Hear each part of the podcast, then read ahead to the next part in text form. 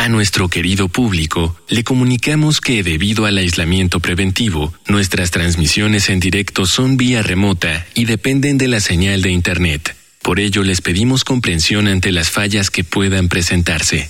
Gracias por compartir estos momentos en casa con Radio UNAM y Vida Cotidiana. Radio UNAM y la Escuela Nacional de Trabajo Social presentan una serie interminable de causas y consecuencias. De cómo y por qué. De problemas y soluciones. Eso es la vida. Vida cotidiana. Sociedad en movimiento.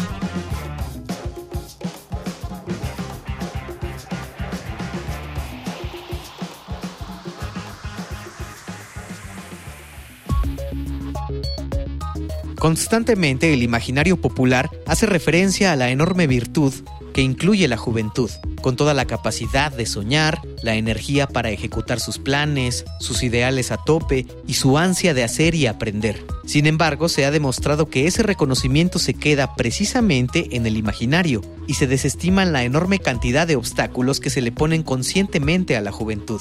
El más grande de ellos es el de creer que no tienen la capacidad intelectual ni la experiencia para desarrollar tareas complejas, o aún más, muchas empresas no están dispuestas a lidiar con los errores que cualquier trabajador podría cometer durante la llamada de aprendizaje.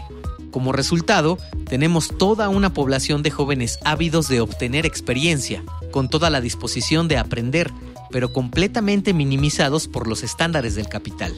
El día de hoy, en Vida Cotidiana, Sociedad en Movimiento, recordaremos esto al hablar sobre los jóvenes después de la pandemia en el marco del Día Mundial de las Habilidades de la Juventud. Y para ello tendremos al maestro Roberto García Salgado, del Instituto Nacional de la Juventud y docente de especialización en modelos de intervención con jóvenes. Dialogar para actuar, actuar para resolver.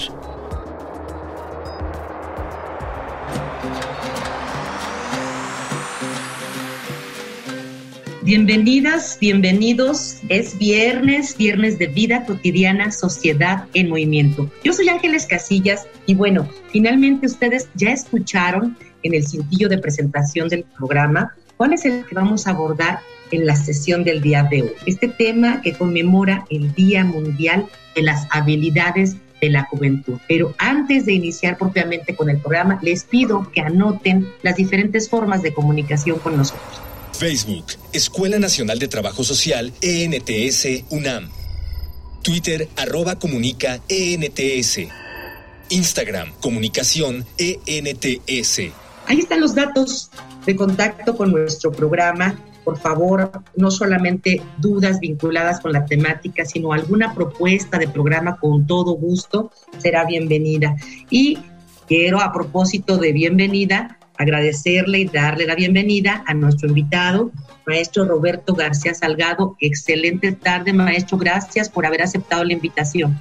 Muchísimas gracias. Buena tarde a todas y todos y desde luego es un privilegio contrario, maestro, con tu presencia para nosotros es, muy importante que personas como tú, especialistas en la temática, compartan con nuestra, con nuestra audiencia. Y creo que es conveniente, antes de entrar propiamente con el tema de estas habilidades de las juventudes, eh, platícanos, maestro, comparte con nuestro auditorio en términos muy sencillos, nos escuchan amas de casa, inclusive también en el programa, ¿qué es, es esto a detalle? ¿Qué es la juventud o tenemos que hablar de juventudes?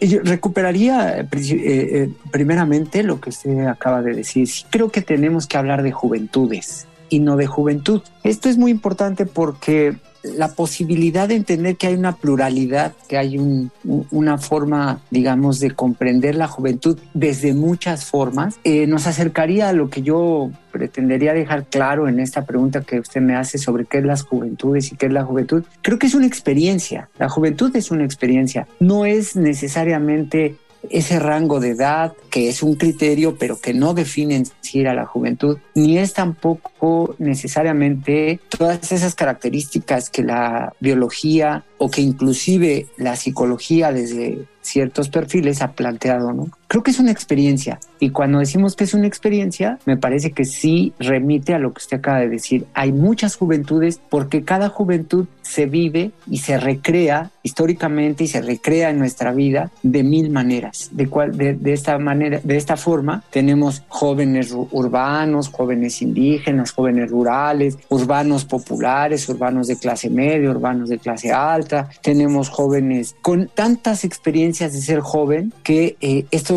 implicaría pensar que hay muchas juventudes, tantas como jóvenes hay. ¿no? Y jóvenes hombres y mujeres también, que esa perspectiva hoy es vital entenderla también. El ser joven desde el ámbito de la mujer, el ser joven desde el ámbito del hombre. Excelente tu acotación, maestro. Más que una característica biológica, ya lo señalabas tú, psicológica, que enmarca, ¿por qué no decirlo? Sí enmarca este rango de edad para poderlo diferenciar de primera mano, por así decirlo. Pero después viene todo lo que tú señalabas, ¿no? Estas identidades, estas diferencias que hacen que estos grupos vivan y expresen distintas, distintas experiencias, es lo que hacen las juventudes.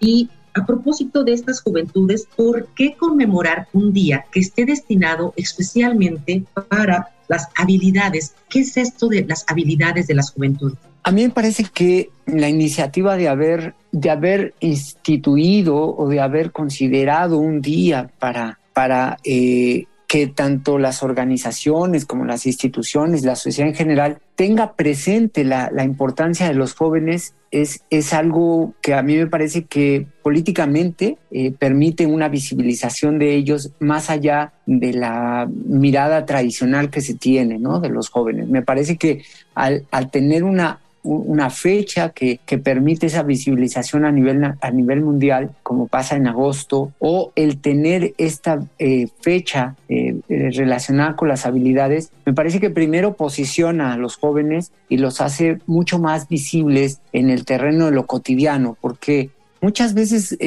la, digamos que la, la forma en la que asumimos a los jóvenes es como esta etapa difícil de la que tienen que salir airosos, de las que tienen que sobrevivir para pasar a la etapa del adulto, digamos, atemperado, maduro y que ya, ya superó todas estas circunstancias. Creo que cuando hablamos de habilidades, hablamos de que el joven hombre o mujer, se enfrenta a una serie de circunstancias históricas, políticas y económicas muy complicadas. Y de esa manera es como creo que el hablar de habilidades es visibilizarlos y rescatar la potencialidad que como jóvenes ellos tienen en el desarrollo de una vida eh, política y económica nacional y eso hace que sean más que una preocupación, sean más que un momento que hay que esperar que sobrevivan, sino es un potencial al cual tenemos que estar siempre atentos y ayudar a que este, esta potencia se convierta siempre en acciones claramente eh, definidas, tanto para ellos como para el mundo adulto que está siempre en un contraste y siempre en una diferenciación con ellos. Entonces a mí me parece que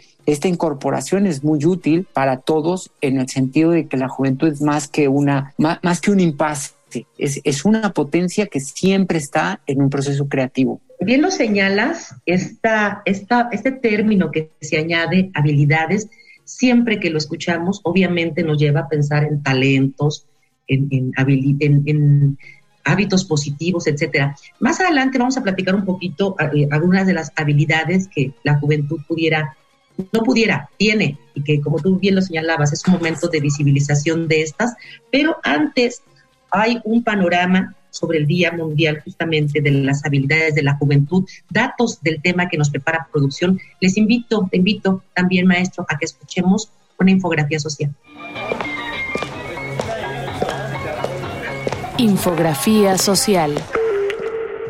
En 2014, la Asamblea General de la ONU proclamó el 15 de julio como el Día Mundial de las Habilidades de la Juventud, en consecuencia del elevado número de personas jóvenes desempleadas a nivel mundial. Así busca visibilizar la obligación de los estados para satisfacer las necesidades de ese sector, el cual, ya antes de la crisis por COVID-19, tenían tres veces más probabilidades que los adultos de estar desempleados y a menudo se enfrentaban a un periodo prolongado de transición de la escuela al trabajo. El último informe Tendencias Mundiales del Empleo Juvenil 2020 la tecnología y el futuro de los empleos, muestra que desde 2017 ha habido una tendencia al alza en el número de jóvenes que están desempleados y no cursan estudios ni reciben formación, lo que cotidianamente se conoce como ninis. En 2016 había 259 millones de jóvenes en esta situación, número que aumentó a 267 millones en 2019 y que se proyecta que continuará subiendo a alrededor de 273 millones para 2021. Significa que a nivel mundial, uno de cada cinco jóvenes no tiene ni empleo, ni educación o formación,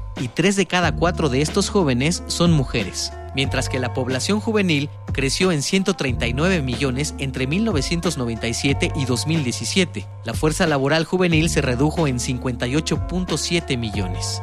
Actualmente, al menos uno de cada seis jóvenes no tienen trabajo debido al COVID-19. En la Ciudad de México, de acuerdo con la Encuesta Nacional de Juventud 2010, habitaban 2.598.400 personas jóvenes, de las cuales 1.288.100 eran mujeres y 1.310.300 hombres, de entre 12 y 29 años lo que significa el 19% de la población joven de la ciudad el que no estudia ni trabaja. Y de acuerdo a la encuesta Intercensal 2015, elaborada por el INEGI, en México hay 37.5 millones de jóvenes de entre 12 a 29 años de edad. A nivel nacional, durante marzo de 2019, las mayores tasas de desocupación juvenil se registraron en los estados de Tabasco, Ciudad de México, Durango, Estado de México, Coahuila y Sonora. México cuenta con el Instituto Mexicano de la Juventud, el cual opera diversos programas como el de emprendedores juveniles, jóvenes becarias y becarios y fortalecimiento al trabajo juvenil. Asimismo, la Secretaría del Trabajo y Previsión Social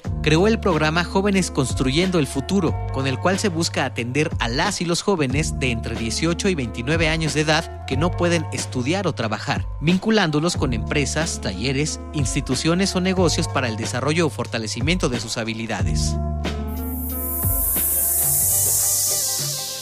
Estamos platicando acerca de las juventudes y de verdad, maestro, que es un tema, más bien es una pregunta obligada con relación al contexto que estamos viviendo. Tú bien lo señalabas a propósito de las juventudes, que muchos de, nosotras y de nosotros eh, ubicamos lamentablemente esta etapa como una etapa de crisis, de dificultades, y por supuesto que sí es, sí lo es, pero no solamente para, para, para nosotros, sino también un contexto adverso. Entonces, la pregunta obligada en cuanto a estos momentos derivados de la de la pandemia por la COVID, ¿cómo les afectó a estas juventudes? ¿Cómo les está afectando estos, estos contextos de, pandemia?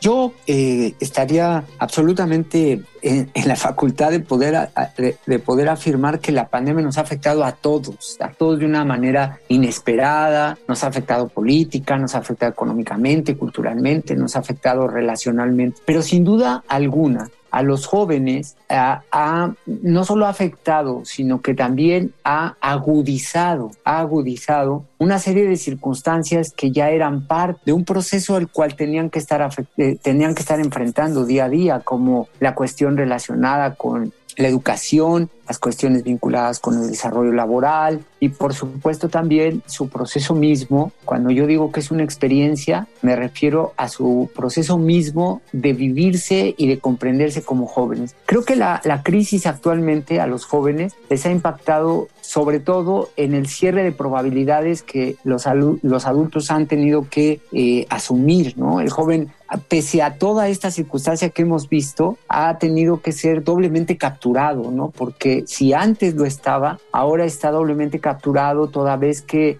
los espacios de socialización que el joven siempre ha tenido, como es el espacio laboral, el espacio de la escuela, para quien tienen esa posibilidad, se ha cerrado. Para quienes no lo han tenido, se ve cada vez más distante. Y creo que este periodo prolonga también una transición importante que los jóvenes van teniendo día a día y que ahora con este confinamiento pues necesario y obligatorio, pues ha puesto también las condiciones todavía en, en, en, en, contra más de los jóvenes. Creo que a medida que los jóvenes van cumpliendo un esfuerzo de enfrentarse a sí mismos, se van enfrentando también con toda una serie de circunstancias que que para nadie estaba previstas, que, pero que para ellos, por supuesto, se convierten en otro obstáculo más, ¿no? Entonces creo que los ha afectado desde el punto de vista de su desarrollo, en la, en la salud mental, sin duda alguna, en ese momento de la adolescencia y de la juventud, los confinamientos suelen ser de una experiencia, de una vivencia mucho más complicada, que por supuesto desarrollan pues eh, conductas de mayor ansiedad, conductas de consumo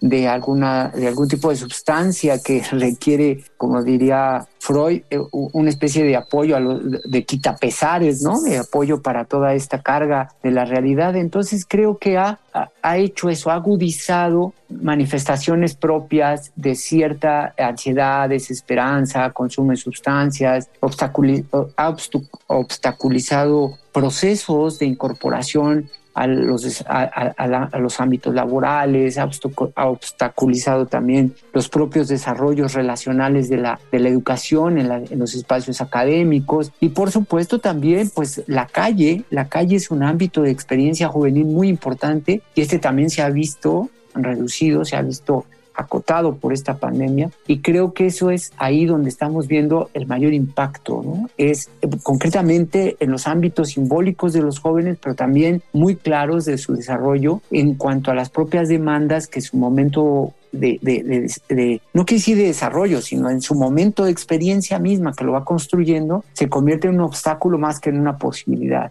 Entonces creo que la, la, la, principal problemática los jóvenes es ver todavía más acotado lo que a veces tienen que ir abriendo poco a poco por esta circunstancia de salud que a todos nos ha puesto en una, eh, en, una inseguridad mayor y que por supuesto pues ha tenido que eh, obligarnos a procesos de adaptación de formas otras como las cuestiones de aprendizaje, la conectividad, los procesos de, de, de relación social. Y bueno, a mí me parece que las habilidades que como adultos podemos tener no son comparables con las habilidades que ellos están construyendo y que los, los colocan en una situación de mucha más incertidumbre y de demanda mucho más, eh, digamos, mucho más de mayor exigencia para enfrentar este tipo de circunstancias. Me gusta mucho cuando compartes esta afectación de entrada en tu participación, afectación a todas y todos de todas las sociedades. Aquí no hubo una distinción de primer mundo, segundo mundo, ni de mujeres ni de hombres. La afectación de la pandemia en todos los ámbitos en los que nos desenvolvemos. Pero este eh, listado que haces, maestro, de todas las esferas que están involucradas con relación a las juventudes, híjole, sí es algo complicado, justamente por lo último que señalabas. Ellos están en construcción de sus habilidades y por supuesto que varios de los ámbitos donde ellos podían construirlas, pues se han limitado, se han, se han adoptado. Hay, hay algo muy importante que siempre nos gusta eh, colocar en nuestro programa, que es qué piensan las personas, en este caso las juventudes, las y los jóvenes, eh, acerca de la, de la temática, cuáles son sus experiencias durante estos momentos de pandemia. Eh, veamos, escuchemos estos testimonios con nuestro segmento de Voces en Movimiento. Voces. Voces en movimiento. Hola, soy Frida María y tengo 24 años de edad.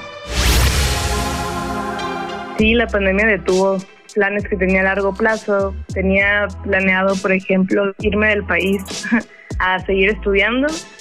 E incluso lo había hablado con pues mi familia, mi mamá, mi hermano, para ver pues las posibilidades y las becas. Sí, tuve que modificar mi vida debido a la pandemia, no tanto me refiero en algunas cuestiones. Por ejemplo, como yo hago teatro, pues en el teatro empezaron a ver nuevas formas de hacerlo con sana distancia, incluso entre los actores. Eso fue lo primero. Pero ya después se fue quitando eso, o sea, poco a poco estamos regresando a la normalidad, aunque, no sé, creo que he modificado algunas cosas de limpieza, como salir del metro y lavarme las manos o llevarme mi gel siempre a todos lados o cosas así. Así que creo que ha sido para bien. Hola, soy Cristian Palafox, tengo 20 años de edad.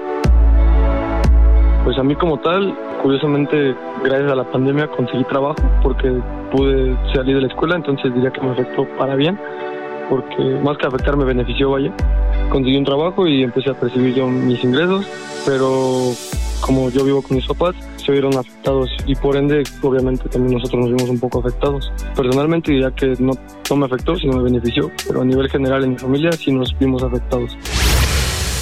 Considero que hasta el momento sigo que haciendo planes a corto plazo porque el hecho de planear hacia el futuro no, no me da nada certeza porque no sé cómo vayan a pasar las cosas. Entonces trato de hacer mis planes a uno o dos meses y de que me he estado adaptando ya a esto de la nueva normalidad, la verdad es que yo creo que como todos, acostumbrados al cubrebocas y todo eso de que ciertos lugares no están abiertos, etcétera.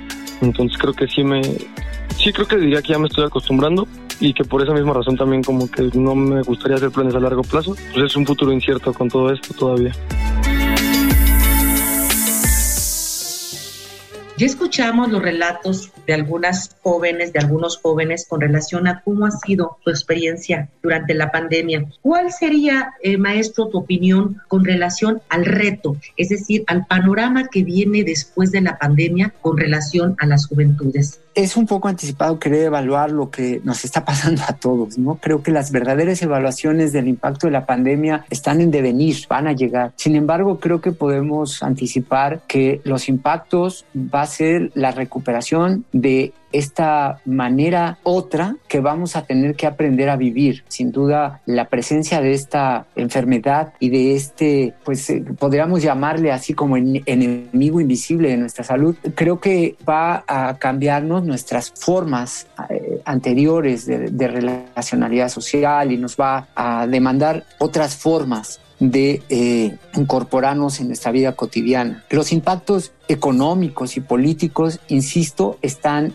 en devenir. Y esto también, eh, en el caso de las juventudes, tenemos que, como diría Bourdieu, tenemos que aceptar que cruza por, por una serie de, de, aspectos vinculados a la clase social. Entonces, no se puede discutir la juventud si tampoco discutirla desde el ámbito de la clase social. Y esto va a tener impactos diferentes, ¿no? Para las personas que tienen una situación un poco más acomodada, para estos jóvenes que tienen una situación un poco más vinculada con los apoyos familiares, con los, con los capitales que están relacionados con, con, sus ámbitos culturales, va a ser mucho, eh, muy diferente a aquellos que van a tener que incorporarse a las nuevas formas que han tenido desde el punto de vista de una clase social más desprotegida. Entonces creo que los impactos a nivel económico, los impactos a nivel eh, relacional, los impactos a nivel de lo académico están por evaluarse, pero creo que ya podríamos anticipar que el impacto fundamentalmente está en que vamos a tener que reorganizar nuestras formas de relación social vamos a tener que echar a andar esto que, nos convoca en esta entrevista, que es las habilidades, las habilidades que van a tener que los jóvenes, como llaman ahí, resilientes, van a tener que echar